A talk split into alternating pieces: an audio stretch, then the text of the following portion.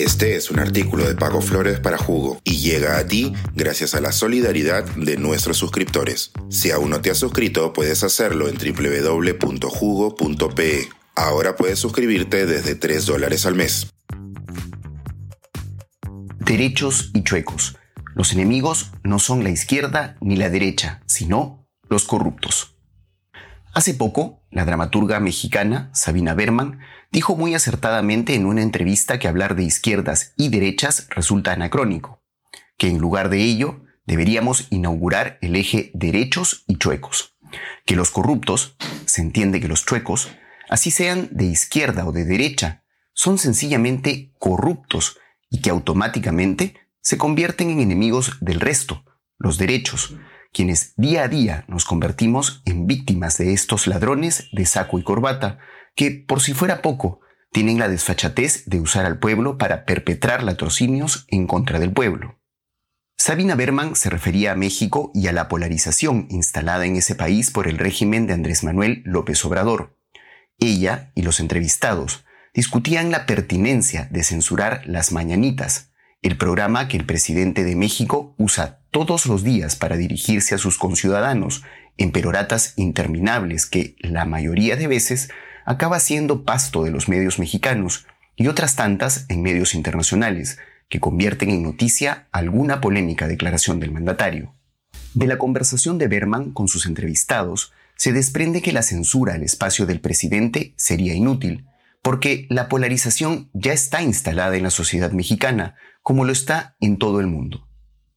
Al escuchar a Berman, no pude dejar de pensar que la polarización está igual de enquistada en el Perú, sin que hayamos llegado a niveles de un alodina. Sin embargo, igual creo que es pertinente recordar los discursos ultraizquierdistas polarizantes de Castillo, Torres y los demás personajes de su régimen, así como los ultraderechistas de López Aliaga, Muñante o Montoya, que suelen calificar de caviar a todo lo que no les gusta.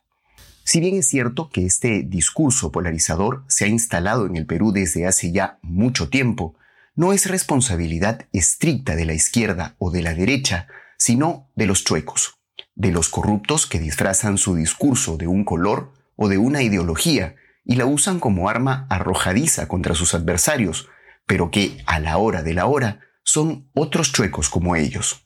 En el Perú, por ejemplo, a los chuecos se les cayó la careta de izquierda y derecha con el pacto que fujimoristas y serronistas hicieron para hacerse del control del Congreso, y siguen dándonos muestra de su verdadero rumbo, el sinuoso hacia sus bolsillos. No obstante, para ser justos, hay que decir que es cierta izquierda y cierta derecha, la más rancia y extrema en ambos casos, las que han logrado desplazar a los derechos de cada lado de su espectro para imponer su agenda chueca. Una agenda cargada de intereses subalternos, venganzas políticas y ansias de poder para servirse y no para servir.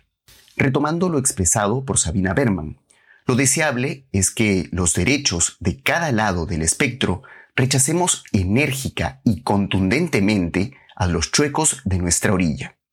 En muchos aún está instalado ese atenuante de la indignación, si quien traspasa los límites está en la misma línea ideológica, como si sintieran que están traicionando su ideología por enfrentarse a alguien de su misma orilla ideológica. Lo que se obvia en estos casos de indignación selectiva es que esos sujetos no son ni de derecha ni de izquierda.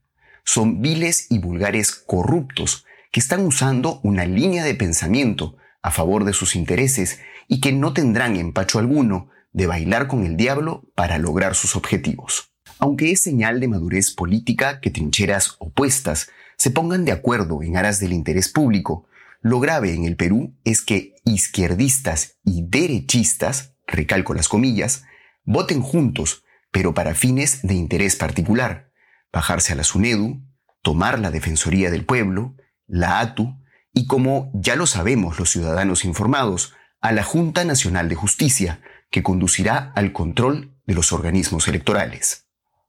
Ha llegado el momento de que los derechos de todo el espectro ideológico le hagamos frente a los chuecos de todo el espectro ideológico, así sea el nuestro. La institucionalidad y la democracia del país, es decir, su futuro, está en riesgo. Recuperado el poder de manos de los chuecos, los derechos de todo pensamiento, tendremos tiempo de sentarnos a discutir el mejor camino para lograr objetivos comunes en materia de salud, educación, inversiones y lo mucho que nos falta. Por lo pronto, nuestro objetivo urgente y común debe ser que los chuecos no nos sigan robando el país. Suscríbete a Jugo y espía en vivo cómo se tramó ese artículo. Nuestros suscriptores pueden entrar por Zoom a nuestras nutritivas y divertidas reuniones editoriales. Suscríbete en www.jugo.p.